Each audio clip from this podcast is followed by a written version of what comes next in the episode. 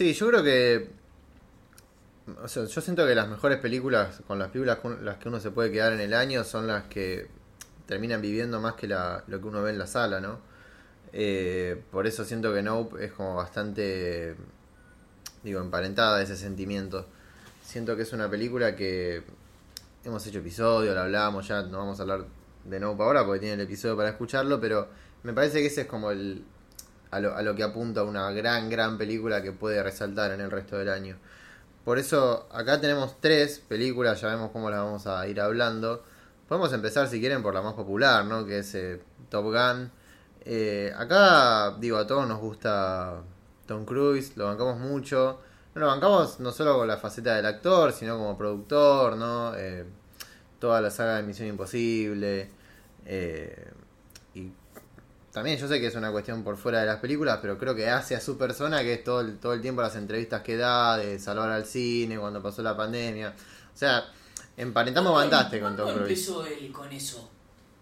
¿Cuándo agarra el... ¿La batuta? Sí, del cine... O sea, yo, Porque yo siento que él... Magnolia, Tom Cruise, era un actor. Sí, o sea, yo siento que él siempre eh, como que apuntó a esto del cine Sí. hecho con manos propias. Lo que creo es que ahora se nota más porque todo lo que estaba alrededor se cayó. Y el único que queda es él y, ¿eh? dos o tres más. Eh, no, o sea, ponerle que en otro contexto, no sé si diríamos como... eh, tipo, Sí, Tom Cruise. Claro, pero acá, obviamente, no es solo Tom Cruise, digo, cuando James Gray da entrevistas, eh, y después vamos a hablar, ¿no? De Ar- Armageddon Time, da entrevistas. Hay una muy buena que hizo hace poco, que está el cine de fondo. Creo que vos pasaste un video de, Citric, de, de él hablando. James Gray también hace eso, Scorsese también hace eso. Lo que es raro, siento, o lo que es quizás lo distintivo en Tom Cruise es que es actor, entonces Sí, sí, es como que no tiene como una doble faceta de carisma y Personaje, personaje, de actor famoso, fachero, sí. no envejece nunca. Es eh, una combinación... Claro. Y Jess Grey es feo. No, todos, aparte uno se espera de un director totem que hable de cine o que tenga una postura sobre el cine y demás. Tom Cruise es medio así, es como... Es que incluso pensando en los actores de blockbuster, porque qué sé yo, seguramente Joaquín Phoenix promocionando un drama te pueda llegar a decir. Sí, también. alguna Pero bueno, te lo cosa- más de él. Pero te esperas más de él. Digo, en el terreno de Tom Cruise tenés a La Roca, que cuando se estrenó esta, esta Black Adam, eh, puso en Twitter, porque le fue mal a la película, ¿no? Y el chabón este de La Roca agarró y dijo, mentira, y subió tipo una captura como de recaudó tanto en China. Tipo, una cosa así. Entonces en ese terreno, claramente, él está medio solo. Eh, quizás el, el otro que hacía eso en su momento y esto es algo más de la infancia de nosotros, es... ¿Ustedes se acuerdan cuando uno veía las películas de Jackie Chan? Y por ejemplo a mí siempre me decían, y Jackie Chan hace sus propias Sí, sí, sí, escenas. Eh, Fue como el Tom Cruise. pero hoy Jackie Chan está atendiendo un supermercado chino, o sea, no... no, Jackie Chan es sí. está- No, estaba pensando en. Desde otro lugar igual. Es como que Tom Cruise es más firme, pero una especie de estalón. Silvestre Estalón, ¿viste? Ese actor Bueno, que además puede ser, sí. escribe. Eh, Es lo que a veces se dice productor-autor. sí. No, que en realidad era lo que pasaba antes, ¿no? De los productores que sabían de cine, qué sé yo, y siento que los pocos que quedan pueden ser Stallone, Tom Cruise y demás. ¿Y Tom Lo- Cruise se, se habrá eh, mirado eso por, por ser el que la tiene para hacer la película? ¿Cómo? Eh, ¿Financia la película él? Yo creo que sí. O sea, puede ser, O sea, pero puede tiene una ser... empresa que produce. No, no. Bueno, creo que él tiene una empresa, puede ser productor ejecutivo. Ahora, Top Gun te la financia Hollywood. No, no, obvio, yo sé. Pero digo, él debe tener ahí una. dando vueltas. Debe estar tan embanderado sobre hacia dónde va el cine y lo que es la industria y demás, porque debe tomar decisiones también económicas dentro de, su película. Yo, creo que ahora lo que pasa con Cruz a favor es eh, haber conocido a. haber conocido, seguramente se conocían de antes, pero haber empezado a trabajar con Macquarie, que Macquarie está en la misma, y Macquarie dirige las películas, bueno, Misión Imposible, ¿no? Pero en, en Top Gun el guion es de Macquarie, eh, y es productor. Creo que quizás lo que habrá pasado es que habrá encontrado como un, grupito como nosotros acá Sí, hablando sí, de cine eh, y se habrá instalado como ahí y se estará craneando algo. Deben tener De hecho. Citric era, ¿te acordás cuando hablamos acá de la teoría conspirativa de Mangold, Sí. Tom Cruise, Mm.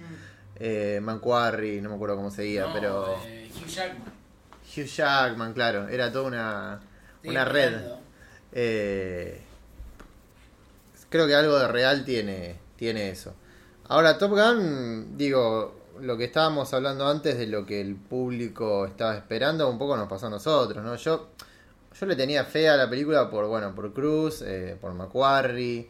Eh, la realidad igual es que el director, eh, Joseph Kosinski, eh, había tenido, eh, había hecho mm, Elysium, es- siempre me las confundo. Eh, Porque está Elysium y está la otra que es Oblivion. Oblivion. Ah, ¿Cuál es la que es. hizo él? Oblivion. Oblivion. Y después tiene otra película más, ¿no? Eh, ¿Tron? no Bueno, no importa, pero era más para, pintaba más de un director como de no sé si llamarlo encargo, pero como de lo llamaron eh, para hacerla. Ahora la película no sé si es como Creed 2 cuando yo decía que Stallone había dirigido Creed 2. no, no creo que Tom Cruise haya estado en el set diciendo Joseph, eh, filmame esta. Igual eh, cuando se habla de Tom, es la película de Tom Cruise, pero no solo porque la actúa, Sí. sino uno lo tiene asociado, va, no sé, igual, sino capaz, capaz de, de tanto hablarlo, pero uno tiene asociado que la hizo Tom Cruise. Sí, o sea, la, la dirección de la película, y no le quiero faltar el respeto a Kosinski, estaba, es, es excelente, me parece la dirección.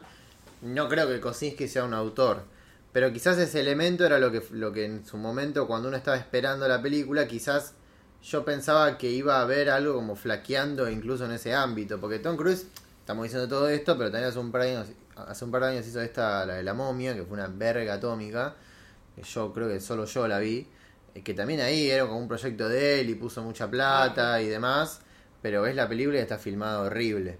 Boludo, Eh, eh, los aviones en Top Gun está, pero es espectacular. Mm. No los aviones en su forma, sino cómo están filmados. Se entiende todo perfecto, dónde está cada uno, cuánto tiempo falta. Está muy Sí. bien dirigida desde ese lugar. Pero incluso las escenas donde uno... A ver, yo entiendo lo que decís, pero al mismo tiempo son como las escenas de espectáculo, ¿no? Como Sí. que... No lo digo como algo malo, pero estoy diciendo que si te salen bien, ya tenés los aviones, qué sé yo. Pero me parece que incluso en las escenas dramáticas de él en el bar, está realmente bien dirigida la película. Eh, y creo que lo que me llama la atención es también...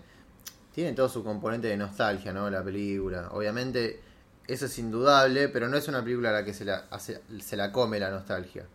Y de hecho, cuando arranca la película, tiene un, como un tempo, ¿no? De vos decís, bueno, arranca con la prueba esta que ya te parás y te Sí. pones a, a gritar en el cine. Pero después tenés toda una etapa cuando él va a verlo a Ed Harris, ¿no? Cuando le comunican toda la decisión de descontinuarlo. Cuando él está en el bar con, con Jennifer Connelly la primera vez. Eh, toda esa secuencia, ¿no? Que, que termina con él afuera del bar. eh, es impresionante lo bien filmada que está. Y también lo. como el ritmo que tiene. O sea, no es una película que está apurada por contar lo que pasa con los aviones.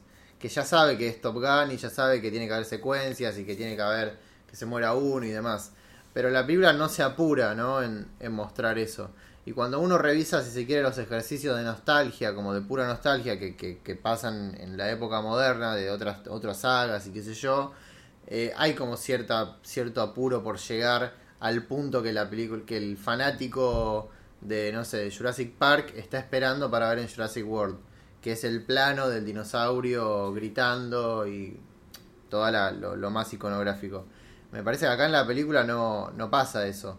De hecho, hasta en cierto punto, acá me pueden decir que no, pero siento que a, veces la película se termina pareciendo más a una película de Howard Hawks, de los 40, de los 50, qué sé yo, que a la propia Top Gun, que era como súper como 80s y, y tenía, si se quiere, como otro ritmo, no sé, como otra... Sin videoclip.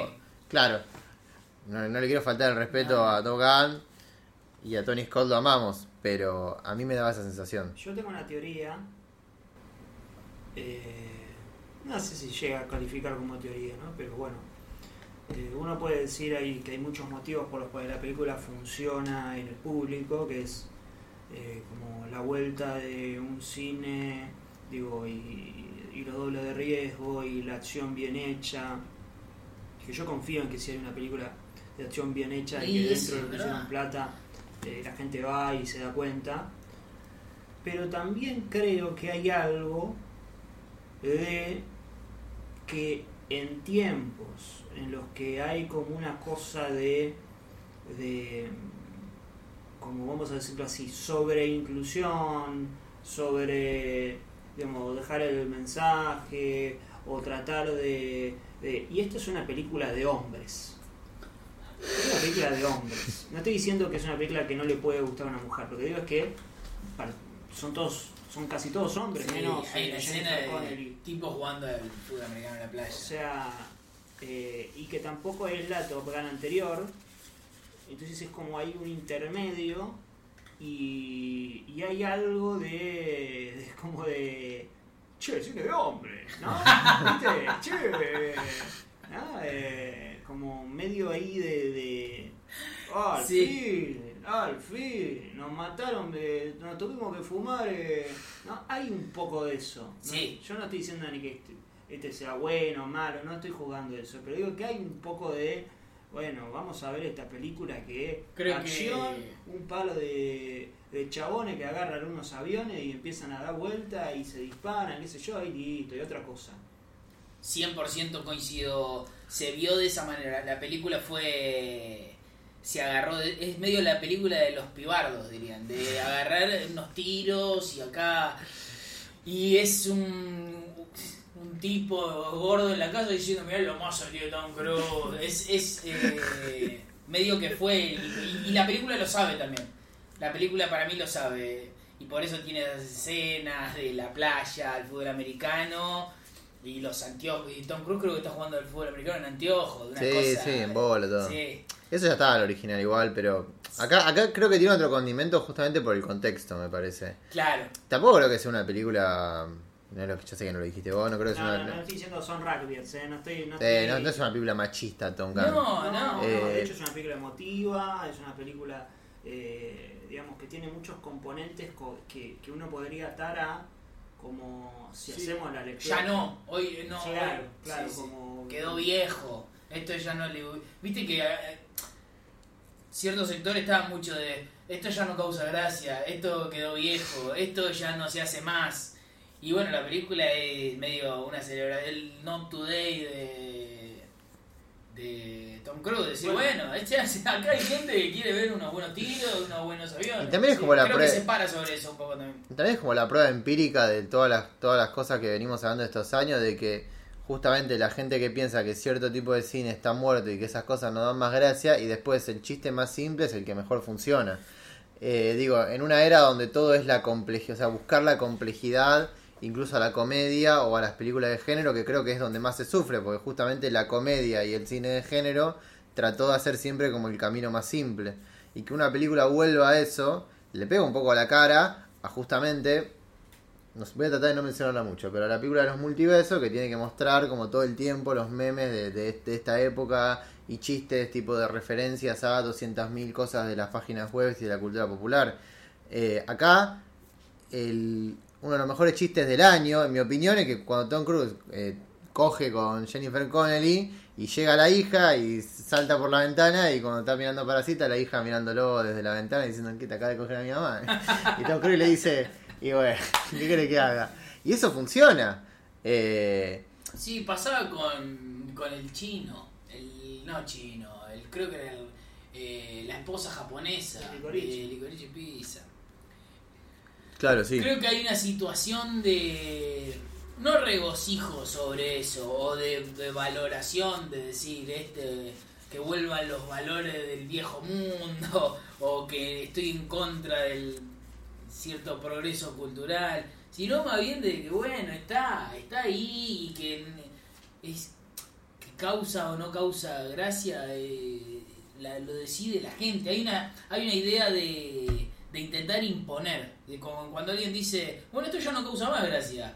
Y capaz hay gente que le causa gracia, boludo. Capaz hay gente que le gusta Tom Cruise a los tiros. Bueno, eh, una de las eh, que ahora se estrena, una de las comedias del año, fue, ya, ya hablando ahora 2023 porque se estrena, eh, imagino a Lucas la va a ir a ver, El Método Tangalanga. Sí. Es una película que es como la vuelta a, más allá de todo el procedimiento que hace, de la vida de Tangalanga, eh, ficcionalizada y demás, es la vuelta a las jodas telefónicas. Claro. Que era, lo más- algo, que era algo como considerado como infantil y qué sé yo, y bla, bla, bla. Pero tiene algo, digo, es tan efectivo, es tan, pero efectivo en el buen sentido de la palabra, es tan gracioso, es tan, eh, es tan inocente, que uno no, no puede enojarse con eso. Digo, pero ni en la película ni fuera de la película. Pero que aparezca una película que diga, che, pero esto, esto es, esto termina siendo contradictoriamente lo más sano del mundo. O sea, es mucho más sano hacer una joda telefónica a eh, hacerle bullying a tu compañero. O sea, eh, está esa diferencia, ¿no? De, che, esto es comedia, esto es un, esto es un chiste, ¿no? Eh, lo otro es maldad. Eh, y, y, nada, es- son ese tipo de cosas que quizás como a la comedia le sucede, ¿no? Que directamente se perdió Bueno, le pasa a Coso, la de Apatow. De... Terrible lo que pasó con un, ci- ciertos directores de comedia que parecen. No sé si. Puedes decirlo, ¿eh? Lo de la nueva comedia americana. que pareciese como que reniegan de lo que han hecho o ahora es como que quieren ir hasta un lugar pero hasta ahí y, mirando para atrás y diciendo miren que está todo bien eh, que, que está todo ordenadito acá. Estoy haciendo esto pero porque tengo en claro todo lo que tenía que aprender para poder hacer ese chiste y bueno es muy difícil que salga algo natural, que fluya, que, que la gente encuentre frescura. Top Gun es sobre todo una película fresca, boludo. La gente va y la pasa bien y ve los aviones y se va a la casa. Y agarrás la de Apatow y es que... El COVID, la eh, burbuja. sí, voy y hago este chiste, pero después me limpio con este otro chiste para demostrar que eso era realmente un chiste. Si no es que, no es que pienso eso. Y bueno, no se puede vivir. Es muy difícil sostener algo de comedia desde ese lugar. Le pasaba a- Borat 2. Bueno, Bueno. para dos directamente era propaganda. Estoy hablando de la de la de la presidenta. La presidenta que salía con Seth Rogen. Ah, sí, eh, mm, ¿Te acordás? Que salía en un avión. se me ¿cómo fue el, se llamaba? se me fue el nombre. Eh, eh, The Big Shot. No, No, The- no, no, Big Shot no. Eh, eran dos palabras. Que era el asesor de la presidenta. voy a buscar. Que tenía constantemente eso. Era un chiste zarpado y atrás un chiste que se entienda que está dentro de los cánones supuestamente actuales. Y un chiste hasta ahí y, e ir y venir, ir y venir. Y es difícil, para mí eh, no se siente natural, no se Bueno, siente... es un poco lo que decía Ricky Gervais de que Long Shot. Eh, nunca hay que pedir disculpas por un chiste. Eh, Porque si tu intención era hacer, tener un, digo, puramente humorística, ¿por qué tenés que pedir disculpas? Eso. Eh, y acá es como, bueno, hago el chiste y pido disculpas. Y es, si no te parecía, no lo hagas directamente. O hacelo y bacatela.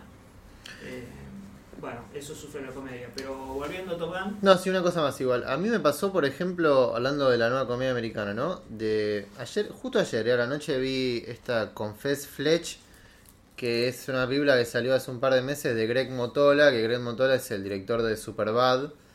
Eh, y bueno, no es tanto de la nueva comedia americana, pero Adven- Adventureland. Eh, Sí, sí, sí. un director que tiene, tiene, ah, no sé si es un gran director, pero tiene algunas películas que están bastante bien. Y Superbad creo que es como la, junto a Virgen a los 40, ¿no? Es como una de las películas de la nueva come- comedia americana. Y a mí me pasaba con esta película que, que yo estaba viendo, que trata sobre, nada, un detective medio periodista que es eh, John Hamm, que está como que lo acusan de un asesinato y él tiene que investigar, pero es todo comedia. Y era una película que, viniendo, por ejemplo, o pensando en Superbad y su forma de hacer humor, más zafada, qué sé yo, eh, termina derivando en esto, que no era justamente humor progre, pero sí era una cuestión de volverse humor Deadpool, ¿no? Como una cuestión de... Es una película de, de- de decir todas las líneas tienen que ser un chiste, ¿viste? Y es como que el personaje está en upside todo el tiempo. Eh, y llega un punto donde uno está 15 minutos escuchando 40 chistes y decís, no, no, no. O sea, no lo quiero escuchar más. Entonces, es raro, son directores que, no sé, como que perdieron el camino.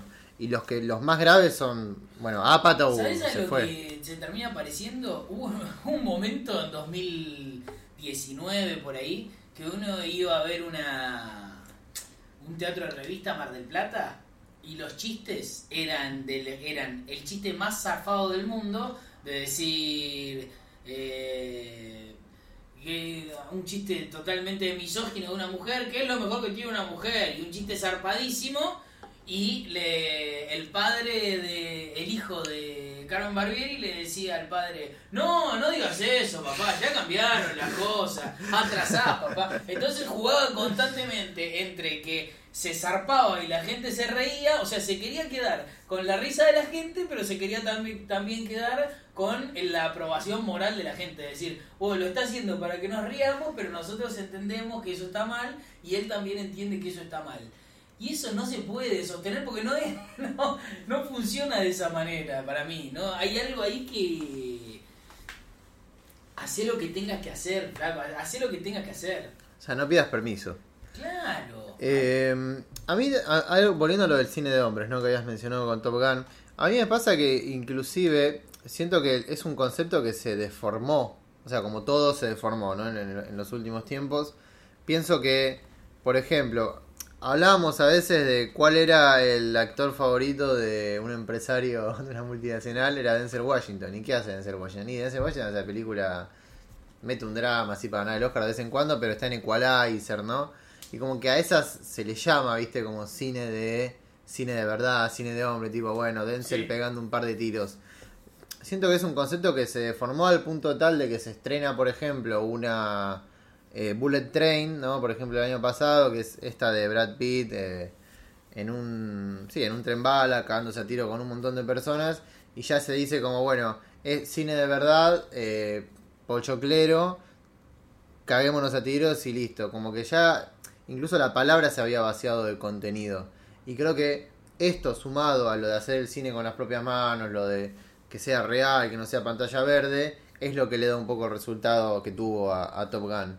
Eh, Aparte creo que Top Gun eh, impactó bastante en la gente, en que por ejemplo casi todos los que ven Top Gun saben que la intención de Top Gun es que la eh, que importa el piloto y no el avión, también tiene que ver con algo de cómo se hace el cine, por ejemplo. No es Sí. algo que queda dentro de o la crítica o del ambiente cinéfilo y demás. no, es como, que- no es como Nope, por ejemplo. no es como Nope. no. O sea, la bueno. gente ve Nope y bueno, vio una película, Una le nave, gustó, no le gustó, una sí. nave, nadie está, nadie, Volvió el western. claro, nadie habla del cine. En cambio, Top Gun sí, también lo hace de manera más directa que Nope, pero cumplió su cometido. No sé si lo hace- Directa, no sé si es tan directa. No sé Nope si más está- directa. En, en Nope está ahí un director de cine. Yo creo que tiene que ver Está- con está las declaraciones de Tom Cruise y eso. O sea que la gente que sigue la- las noticias de Tom Cruise famoso, que tiene que ver con que no le gusta la pantalla verde, que le gusta tirarse en los aviones, y después va a ver una película donde está Tom Cruise diciendo que lo que importa es el piloto y no el avión, Sí, le, eso le puede queda ser. más cerca decir, ah, bueno, este chabón también está sosteniendo lo que dijo en X nota. Ah, bueno, tenés el plano inicial, ¿no? Que es como el de The Searchers, pero además es un, creo que es un traveling in, ¿no? Sí, vos dices Y- al taller, al avión. Al, al taller. Al taller, ¿no? Sí, Y es sí. como el cambio de formato y demás. Y acá es, acá está, acá está papá, eh, Sí. limpiando un avión. Eh, ah, este es el cine. Pero digo, igual por Pero- ejemplo, eh, Top Gun es la que es la película de tiro, no tiros, pero aviones y qué sé yo. Pero, ¿te acordás de la película de una chica rubia que tiran en el medio de un campo y se tienen que matar todos con todos? Sí, de Hunt. Pero eso es una película de tiros, verdaderamente tiros, que también entra dentro de ese lugar con una protagonista femenina. Sí, Era una de tiros hecha y derecha. sí, sí. sí. Sí, te- quizás, te- lugar, quizás ¿no? tenía como el discurso, como no digo que sea obvia porque no creo que sea obvia, pero era una película que Sí. terminaba hablando de la coyuntura. Sí, sí. Acá como que la coyuntura se aborda, pero desde una forma como más directa en el sentido... lateral, en el sentido de, bueno, está la película, sí, sí, obvio.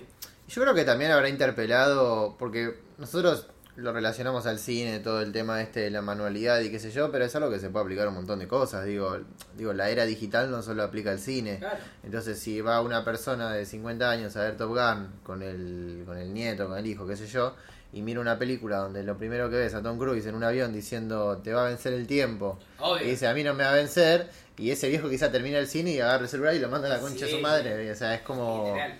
Es que eso también es lo lindo de la película, la cantidad de tipo gente de 50 así que habrá dicho Fua. qué grande Tom Cruise, la puta me lo parió. Ese, y a- genera literalmente eso la película. Es como un padre diciendo al hijo, vení a sentar, sentate a ver esta, vas a ver los aviones lo que son, y que efectivamente sea una bomba, y que diga, ves que así, este era, era, era así, es como un, un padre llevando a la cancha a ver a Riquelme, a un hijo. Y ganan los Yankees. Sí, Bueno, claro. El gesto de, de Román a Ramón Díaz es muy Top Gun. Sí, siempre es, Eh, hoy no, hoy no. es muy no. es muy. Eh, Una cosa más, estoy podrido de que cuando salen estas películas eh, se diga. Pero dicen que está bien el ejército de Estados Unidos. Eso, me tiene la- o sea, me tienen podrido, viste, como es que. sale en un momento en el que eh, lo progre pegarle a Rusia.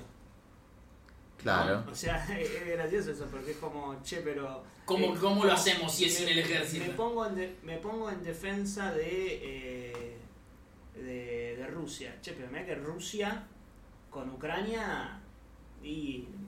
O sea, no sé si es muy... Es como que quedó ahí medio... Incómodo para todos. Sí, bueno, también. O sea, incómodo para que se pone en ese lugar, en. Sí, sí, Ah, claro, para hay, mí. hay algo, no, Sí, sí. Hay algo que me rompió mucho las bolas de la que se habló de la película fue esta cuestión del, del enemigo. Vieron que, Oh, vieron que algunos decían Pero que... lo que pasa con Avatar también, que es... Bueno, pero ponerle que en Avatar se nota un poco más que el, que el enemigo, o sea, que son soldados yankees. A lo que voy es que en, en Maverick, vos lo que, lo que se decía era que la película era muy cagona y muy tibia por decir que, por no decir quién era el enemigo. Porque vieron que en la película dicen que el enemigo es un enemigo como de la.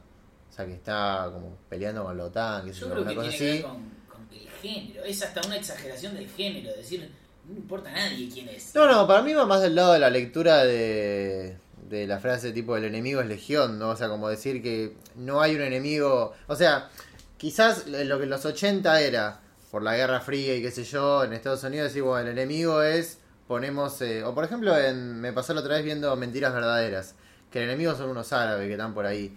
Que- o sea, yo lo pienso más por ese lado, como diciendo, bueno, sale una película en 2022 que toma esas películas de acción de los 80 y 90 y te está diciendo que el enemigo ya no es algo, o sea, no, no, no- va a ser ni siquiera algo en específico.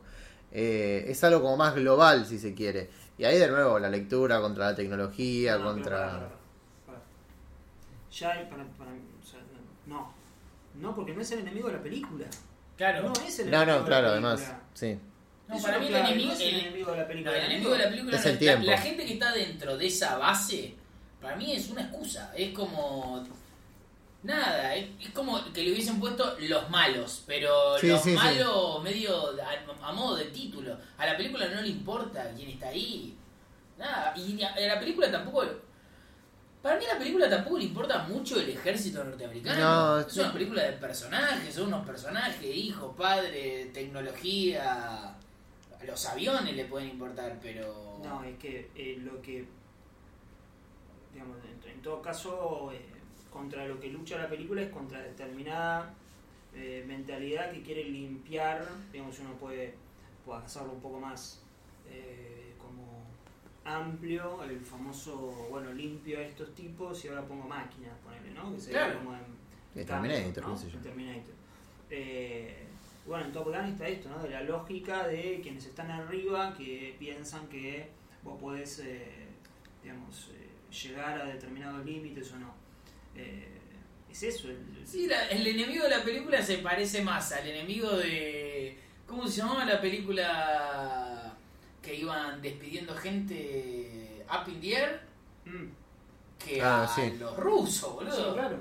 De hecho, el- en la escena final, ¿a quién mira? O sea, Tom Cruise lo mira a un general de los Estados Unidos, no lo mira a un ruso para Obvio. decirle, y viste, ¿qué, qué, qué me tenés para decir? O sea, claramente, es gracioso porque los que dicen que la película es pro-americana, qué sé yo, no terminan, no terminan viendo que el que queda mal perado al final de la película es el general del ejército. Y los que están ahí como haciendo lo que pueden y salvándose en la misión y rescatándose los unos a los otros son los soldados. Pasa que hay una cosa de que eh, eso nunca se va a entender porque ya directamente se ve a un soldado y se piensa, por más que logre cumplir una misión, se ve como, no, che, pero mató El gente, ejército. pero el ejército, pero la guerra. Y bueno, muchacho, la guerra existe. ¿Qué vamos a, qué vamos a hacer? O sea, Nah, para a discutir la existencia de las Fuerzas Armadas del mundo, o sea, eh, chiste de- eh, año cero. O sea, que no... Imagine. Claro. Eh, Que, o sea, es la guerra existe y el país más poderoso del mundo es Estados Unidos y que el cine más mainstream y popular y el que más se hace en todo el mundo es el de Estados Unidos. Entonces es como una combinación que vos decís.